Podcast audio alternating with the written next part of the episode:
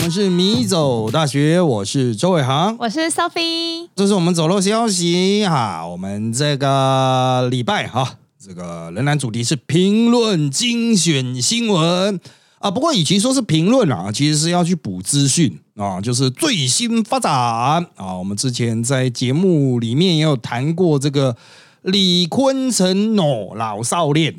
啊，那先前他过世了啊，传出这个结婚，然后这个就是只有一个简单的消息，就是他过世了啊。然后他这位非常年轻的太太啊，林小姐啊，这个就是有林静恩 对，又发了一些文啊，就是描述了这个最后的状态，然后就消失了，不料。最近这个李坤城原配所生的小孩啊，这个跳出来了。那他这个运用李坤城的账号哦，那开始这个脸书账号开始发文啊。他说啊，他爸爸的后事都是他来处理的。这个林小姐在医院结婚，只是为了伪造生前夫妻赠与，还有抢房产啊。那。李坤城的妹妹，也就是这个发文者的姑姑啊，也在一旁照顾，就能签所有的医疗同意文件呢，根本不需要为此而结婚呐啊！而且结婚证书啊，根本没有写好给这个林小姐林静恩。好，那林小姐自己写好几份，预备啦。他爸的手用盖指纹的，当时他的手机没办法签字了。林小姐还能去伪造文书啊，把他爸的银行户头里的救命钱领光，车子卖光，生前完全拿到遗产过后就躲起来霸占着老家，遗产税也不处理，房贷也不缴，整天在老家喝酒打电动 啊，站起来了啊，也就是说激动，呃，小孩与后妈。啊，给他站起来啊！那当然，这个事情发展到现在，据我所看，您今天好像没有特别出来回应什么。但是呢，另外一边呢，就是这个原配所生小孩这边的公事频频啊。那我个人哈是认为，这个已经完全进入了家务事阶段。好像林静恩那边应该是委托。那个律师那边处理，哎，对对对，就是民事官司嘛，就是我们一般讲的家务事，清官难断 家务事，真的好难哦。对，这个就是交给法官去处理啦。啊，不过因为哈，他他才刚过世没多久，所以他的整个遗产的处理呀，哈，其实其实就还有一些变异的空间啊，就是上法院之外啊，应该说上法院之前。啊，还有很多，包括你要怎么去继承，以什么样的形式继承这样子啊？这个把限定继承啊什么的哈。因为就我个人的理解啊，就我个人非常浅薄哈，我看的案子也非常少了。虽然我有很多家事法的那种 啊律师，专门打家事的，哎，他们很多人专门靠这个为生呢。有啊，对啊，就是继承、离婚。哦，就是财产切割，他们就是一天到晚打这一个就够了。对啊，他们就说一个六万嘛，一个月做三个就可以开始收费，就在地上一直滚来滚去。最近都在玩萨尔达传说，我 没有没有指特别特别人哦哈，没有指特定人，大家都在玩萨尔达。那拉回来了哈，因为他这个儿子表态是说，哈哈哈，你这个后妈，你不知道这个老爸还有一屁股债吧？那你现在把他整个继承过去的哈。好，那他的那些债你也要扛，你的房子马上会被查封，因为老爸欠了太多钱了。可是林小姐这边，她也有请律师，我觉得她应该会弄限定继承啊。限定继承是什么？就是资和债相抵，就是他留下来的钱跟他的债相抵抵完就算了啊啊！所以原则上啊，啊，这个这个就算是结婚，他也不是全拿。啊，不是全拿，所以就是我觉得后续是很有得搞哦。我觉得很这个好奇怪的是，我以前有听说，不知道真的假的，说户政事务所可以到，如果是这样子的状况，他可以去到府服务嘛？叫他去可以去医院，可以去申请他们去医院帮你们见证吗？不然的话，盖手印这样子，就是公说公有理，婆说婆有理啊。这到底要怎么样表示说？卧病在床，这个人他是有自由意志，他愿意。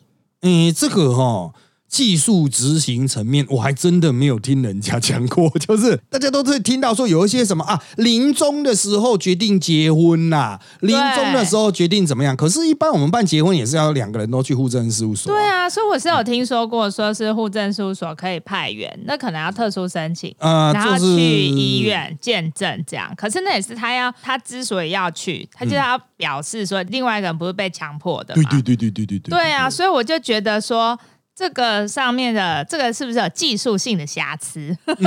怎么可以一个人就去办？听起来怪怪的。对，就是当然了哈。我个人认为，就是说，随着这个双方的这种嘴炮战，我认为会有更多的真相浮出了。哦，我只能说，现在从法律面。从社会实务面都还有很多的疑点哦，这个有待厘清。然后当然有些人会说，哎，这个什么哇，就是立刻站边了啊，就是哇，这林静呢一看就是来榨财的啊。或许人家他搞老半天，只有李坤城跟林静恩他们是坐轮椅自己推过去，他们根本都有去。应该是这样讲啊，就林静恩也跟李坤城跟了十年。对啊，十年了，你现在才来榨财，到底是要榨榨三三叮咚啊？就是榨三小啊？十年应该到底有没有钱也知道了吧？哦，就是由我的角度看过去，我认为可能双方都缺乏法律知识，然后双方想的事情都比较短浅。毕竟林金恩也没有年纪很大。那他可能也没有具体求学历程，就是有接触到这一块。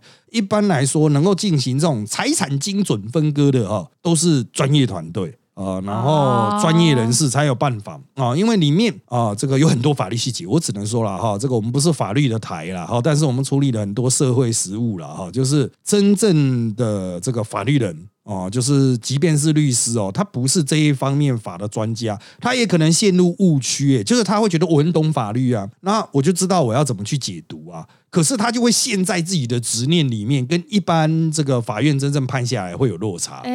啊，所以即便是法律人，也不见得很能掌握这个实际执行上的细节了。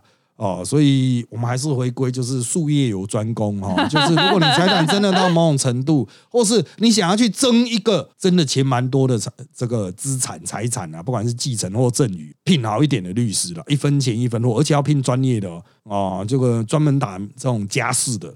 哦，你不要是打那种公司的那一种，对啊，国际商打智慧财产权那种，对国际哎，不过这个李坤城应该有智慧财产的，他作词作曲他也有，这个吵起来不得了啊啊！就是反正就是术业有专攻啊哈，大家不知道怎么解决的时候，赶快聘最好的律师。可是最好律师都很贵嘛，他都不是一次五六万块可以解决的，一审六万是很多人讲说公定价起大价，哎，有些人还会压到五万呢。哦，偷偷给你 commission 这样子，但是这其实不行的啊，就是啊，大家都会有一个这个底线呐，哈，但是贵的还是有其道理啊，哦，就是我有听过很多，就是为了省钱呐，他就觉得哇，这个律师一个省三百万太贵了，啊，我要找便宜一点的，那就会输啊，对啊，就从缓刑这个从有罪但缓刑变成有罪无缓刑，直接抓去关了啊，所以。啊，这个别省啊！啊，你到底要不要去关呢？当然，有些人说：“嗨，我宁愿被关。”啊，这个算了啊，我不想跟这种人沟通 啊。那这个案子哈，这个其实哈，我们前面还有另外一个案子，就是五亿奇案、台中奇案的部分，那边有一个新的发展，我们一下一样补一下脉络，就是阿妈哈，就是五亿，呃，这个到底要怎么讲？因为就是他这我补充小那个高中生他的。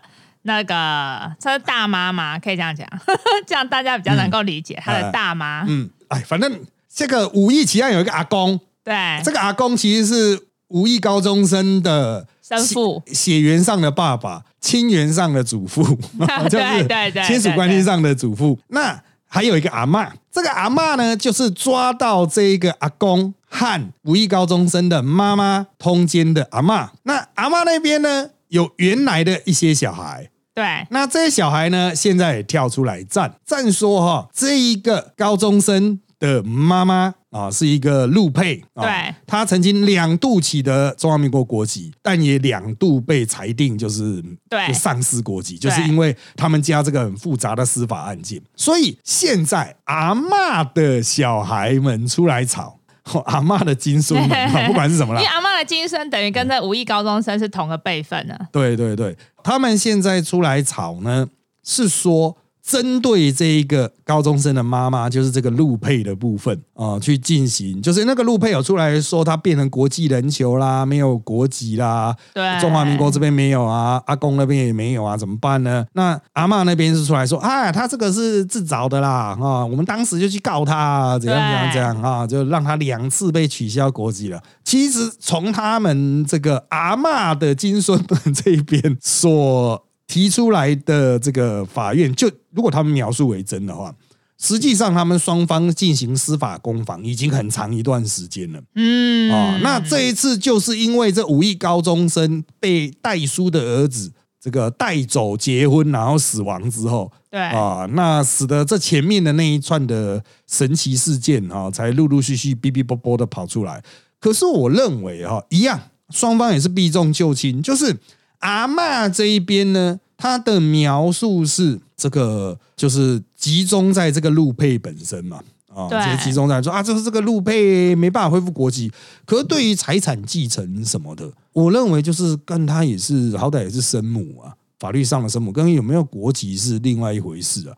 哦，所以我觉得现在双方都是一直不能讲转移焦点啊，哦，把这个故事越打越大 啊，就是他那个树状图会越画越越复杂。本来只有阿公啊，还有这个陆配啊、高中生啊和代书的这一线，现在阿嬷那一线也跑进来啊，那只能说哈、像财产多到这种程度啊，哎，真的是这个还蛮烦恼的耶。对啊，那当然啦，这个是很多台湾家庭都会有的烦恼啊、当然不是像穷人家庭会有，穷人没什么，就是我我知道很多这种有钱人都有类似的问题。这种分产的鬼故事真的超多的哎。嗯，对啊，这个我其实那天哈、我在跟其他政治人物聊到这一点的时候，有一个政治人物的切入点跟大家完全不一样。他就是看了这个所有相关内容之后，他就讲说：“哎、这个阿公跟我的阿公好像哦，都穿一样的汗衫，就是标准台湾阿公啊，都穿这种薄薄的这一种，上面还有两个扣子的。他说简直就是我阿公的翻版啊！哦，就是这个是感觉起来他们就是田桥仔啊，因为土地一系暴富，但是他们的知识能力没有办法驾驭这样子的财产哦，就造成了钱一多来争产的人就多了。哦，因为真的，你有五亿嘛，抢到五十分之一也有一千万呢、可是阿公还蛮聪明的，他好像已经早就已经请别人，嗯专业人士已经一直在他生前就陆续转移给那个高中生了。哦，对啊，就是那个代书啊，所以那个代对啊书会很清楚知道，就是到底有多少财产嘛。对啊，啊，代书，所以这个时候人家才会怀疑谋财害命嘛，就是你都最清楚他的财产转移，就会知道每个人有多少财产呢、那他也太急了吧？就是如果真的是谋财害命的话，啊。就是呃不是代书了，是代书的儿子，代书的儿子，那也太急了。啊、就是反正这个后续也是要去，我是觉得钱一多哈、就是有律师啊，有什么人就开始出主意啊，你这个应该怎么告，你这个应该怎么攻防，大家都想要剥一层皮啊。对啊，啊，像这种案子哦，就是我们真的听了很多，因为我们在地方上跑选举哦，真的是好多这种八卦哦、真的哦地方的头人很多都是这一种有钱没脑的家伙。啊、然后就会有很多这种事啊，只有外佣啊、跟哦外佣生小孩啊、然后呢原配就把外佣弄走，然后领养他嘛，哎，就是收等同是收养这个外配生的小孩啊、那这个外配后来就等老的死了之后，就先生死了之后回来增产，回来增产的时候呢，这个原配也死了。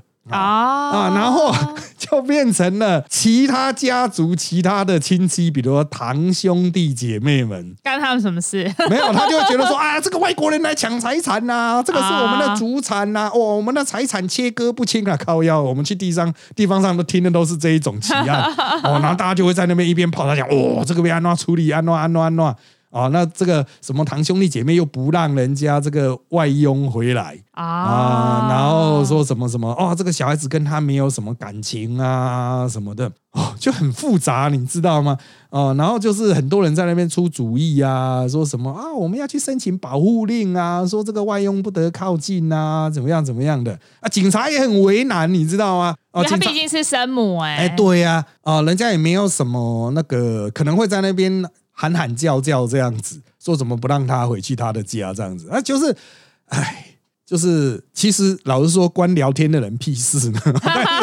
地方上就是啊，现在就是安内啊，哇哇哇，这个真的有钱问题多，当然穷人有穷人的问题啊啊，但是有钱的人的问题哦，好像有人是不一定是他现在有，他死了之后可能寿险那种领很多嗯，的。对对，对。我周遭就有，就是我刚好有个诶、有一个朋友，嗯他的亲戚，我们就不先不讲是哪一个案子，嗯。因为之前不是有发生很多泰鲁格、复嗯兴航空、嗯嗯嗯嗯嗯澎湖，就是很多嘛，之前就就是它是天灾人为的，很恐很多很恐怖。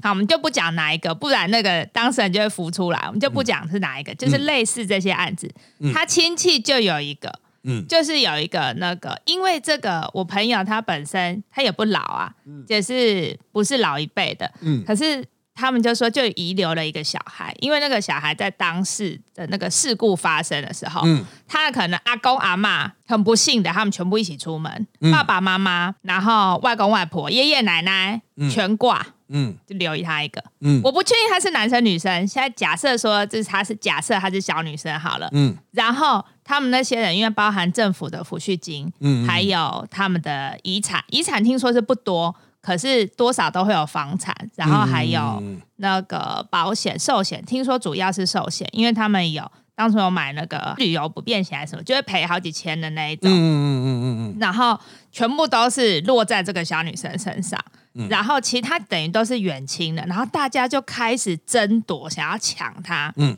抢他的抚养权，抢她。可是因为政府他们有个机制，就是先把这些钱冻起来，嗯。她长大才可以领。可是他们为了要拉近跟这个妹妹的关系，大家也想要，就是之后可以分一杯羹啊，嗯。因为他们都很坏哎、嗯。后来他们那些人，他们想的都是说，这孩子或许他也活不长啊，谁说他一定能够活到活过成年？嗯嗯嗯，所以大家就在笑熊他的钱，然后想说他应该也活不长。嗯然后我朋友就觉得这是有够荒谬，就是在抢这个国小的小朋友，只是为了他背后的钱。对啊、这个当然了哈。很多人不知道的是，以为这个都是自己啊，就是没有什么法律常识，都会觉得哦，这是自己可以解决。可是哦，只要有一个人去搞哈，哦，其中有一个人去告说什么，哎呀，这个怎么可以给他抚养，或什么给他怎样的什么监护的事实等等，只要有人去告了哈，一般现在台湾法院的法官呢，看到这种案子都会察觉到说，干这就是真惨的，对啊，所以他就会设很多的框架去框这个案子。哦，就是除了法律现有条文之外，他会说，哎，你这个小孩子的监护必须是在什么什么政府的什么什么的之下，哦不只是钱会把它扣住，包括这个小孩子的教养、成长等等的哦啊，政府啊、社工啊、各种人员都会不断的持续去访视，看你这个寄养就是看有没有揍他，偷偷殴打他，给他就是下看他慢性毒的这药这样。个 家庭到底是不是适合。就是政府当然没办法铺天盖地的管，但他会让你知道，就是说我现在正在看着你，你敢乱的话，你什么都没有。可是坦白说，这真的很可怜，因为那个小孩他真的太小，小到他好像不足以念幼稚园的年纪，嗯就是他可能他根本完全没有办法明辨是非，完全没办法保护自己，那真的很可怜。如果社工去，他能讲什么？就哦大、大人大人说什么，他就是附送一遍这样。应该是这样子了，就是政府也知道，就是这种小孩子讲不了什么，了，可是政府他就会去看，他的意思不是跟小孩沟通，他是跟大人沟通说、I'm watching you，哦，我在看你。你这个小孩出什么状况的话，我全算在你头上。你皮给我你就绷紧一点哦。你就什么都没有 啊！就是其实政府它能够发挥的作用是这种作用，这种政府不可能永远都在看的，也不可能帮你养小孩。对啊，可是政府会说：“我知道你要的是钱，I am watching you，我会盯你盯得很紧啊！就是你敢在这方面上面有搞什么有的没有的东西的话啊。其实这个是我们现在经过这么长时间的发展之后啊。哦，就是政府比较能够去展现的机制啦。啊，当然我要强调，很多人会抱怨说什么啊，我们国家的社工啊，或者是相关的法律的那个监察管理好像比较不足。呃，我只能说很残酷的是，这一点是主要是针对穷人啊，穷人就是真的 所获得的社会支持是比较不够。可是像这种比较瞩目的、有很多钱的，他们都会特别去注意哦，因为对于政府来讲，现在这笔钱是握在我的手上，我不能让它出意外。嗯啊，如果出去的过程中有所谓的不正啊，这个法律上面的不正，就是包括哎，你有人用一些手段去取得套到这笔钱，我可能会有罪啊。我官员会有罪，因为钱现在是我看的，到时候我要拨给你。到时候钱出什么意外，就说哎呀，你这个政府官员居然配合这一房亲戚去争产，我告死你！干他妈政府官员他妈干衰小，历来盖章的每一个都有事。啊，现在真的是这样子，历来盖章的整排十整排的，所以这个我只能说了哈，就是政府官员那没钱啊，那个人没钱啊，算了，有有空再去看啊。可是我靠，这有很多钱，而且那个人的钱现在握在我的手上，看，哇塞，这个一定要握好，真的。所以这个先不管小孩的福利了，先管自己的乌纱帽，是吧？对，那这个当然了哦，我们说这好像有点残酷，不过这是一个现实，就是至少我们现在的体制会比完全不管要好。啊，就是这个体制，就是政府官员他还抠着一些权利这样还蛮好的，这样还蛮好的。对，就是它可以有效去节制这一些呃，这个地方上比较嚣张的人呢啊，所以很多人都觉得说政府官员要去管啊，要去压啊，但实际上政府官员经常能做就是 I'm watching you 啊，我就是偶尔来你这个店走一下，监管。呃，就来你店走一下，签个名啊，登记一下数字，那你就会怕，就知道说政府官员随时会来哦，那你就会稍微皮拉紧一点啊，该做的就做好哦，所以也不是说一定要开罚单，一定要怎么样怎么样，就是让政府的那种眼睛感觉好像啊，我看到你了。哦，你不要造成我的困扰了啊！那，我也我也不会造成你困扰。你要是敢造成我一点困扰，我就会让你非常困扰，啊。所以这个我认为啦，很多人就说啊，可是很多是家务事啊，你干嘛要管呢？哈，这个其实呃，牵到财产，就有时候会有社会正义的问题啊。哦，因为很多钱不是天经地义就是属于你的，从房地产这种不动产。对，到那种寿险那种，寿险那种是动产哦，就是钱哦啊，从房地产不动的房子到寿险哦这一种钱的东西，其实政府都在尽可能的去监管啊，但是这个余力啊就是有限啊，就是他能力有限啊，所以他只要传达出说我有在管啊。啊！但是你不要太嚣张，那一般人就会没那么嚣张。可是打到司法案件的时候，一定就会公开嘛。啊，就像我们讲台湾的两大的这个考验，就是第一个就是上法院，真的就是大家就是倾巢而出啊，尽可能的 资料都拿出来打。这个是上法院，所以很多人不喜欢上法院。再就出来选举啊。哦，出来选举，你祖宗十八代全部挖出来。对啊，你小时候做了什么事情啊？有没有打？小时候对踢到同学桌子也会啊。对，打隔壁同学全部都会被拉出来啊，好好的帮你写族谱这样子。所以，我个人呐，哈，我是认为就是大家啊，这个真的哈啊，会怕选举，会怕打官司啊，是因为啊，这是见证奇迹的时候，不是？见证事实的时刻，就有时候当事人根本就忘记了，太细了。对，当事人会忘记，可是真的要打的时候，人家一定什么子弹都拿出来，就是要让你打啊，就是要让你死啊啊！所以像那种分钱的哦，真的我听过太多这种呃鬼故事吗？与其说是鬼故事，不如就是说，哎，怎么没想到那个值很多钱啊？就阿公说要把这个送给谁？结果他们才赫然发现，全家最贵的不是不动产，一般人都觉得是房子嘛、土地嘛。对啊，结果赫然才发现，阿公买了一个很贵的什么什么什么呃手表啊，或者是这个很贵的艺术品珍玩啊，就是凯子啦。凯子都知道，他们的豪宅本身不贵啊，贵的是豪宅里面放的东西 墙上的一幅画，对墙上的画 一个破碗，其实清朝的，啊清朝的还算便宜的，哦人家搞不好是唐唐朝的。唐朝哦的，唐朝了，古墓里面挖出来那哇。种死人嘴巴里面含的那个那个夜明珠是。对，夜明珠是比较晚近的。啊，早期都是玉啊，那个都是真品的话是非常非常的值钱，那就会有真的会找很凶啊！你正常人谁会知道那种什么翡翠一个一两千万？哦，对啊，你根本都不知道，你看起来搞不是以为是玻璃 你觉得说哎，这是绿绿的玻璃，是台皮的瓶子去磨的吗？这样子，它那个很透的冰种的啊，这个搞不好就两千万，一个小小的坠子就两千万啊！你会知道吗？不会知道啊！啊阿嬷可能就送给她最疼的孙女啊。真的我之前有朋友算是朋友啦，一个阿姨就这样子，她就气爆啦，就是她妈妈。就是简称阿嬷，现在他们要效仿说哦，我要效仿我的姐妹，就是都把那个死之前，嗯把自己子女送子女媳妇送她的那些金银珠宝再归还给是谁送我，我就还给你。然后他那时候还跟他妈说：“哎呦，不用那么客气啦，你就老了你就带下去。就是来的时候，我们就该帮你土葬，因为他们是有一些财富的，不是他们是有买土地会土葬，我们到时候全部都帮你埋进去，你不用还我。然后他还在感慨说他妈妈怎么这么开明啊，还在讲就是已经在处理身后事，嗯。就搞了半天，这阿嬷就是像刚刚老师说的，她竟然要把自己说这个阿姨送她的钻石啊、钻石项链，还有珊瑚别针，那其实都超贵。嗯，结果竟然不是要还给她，竟然说那我要送给我一个孙女，傻眼。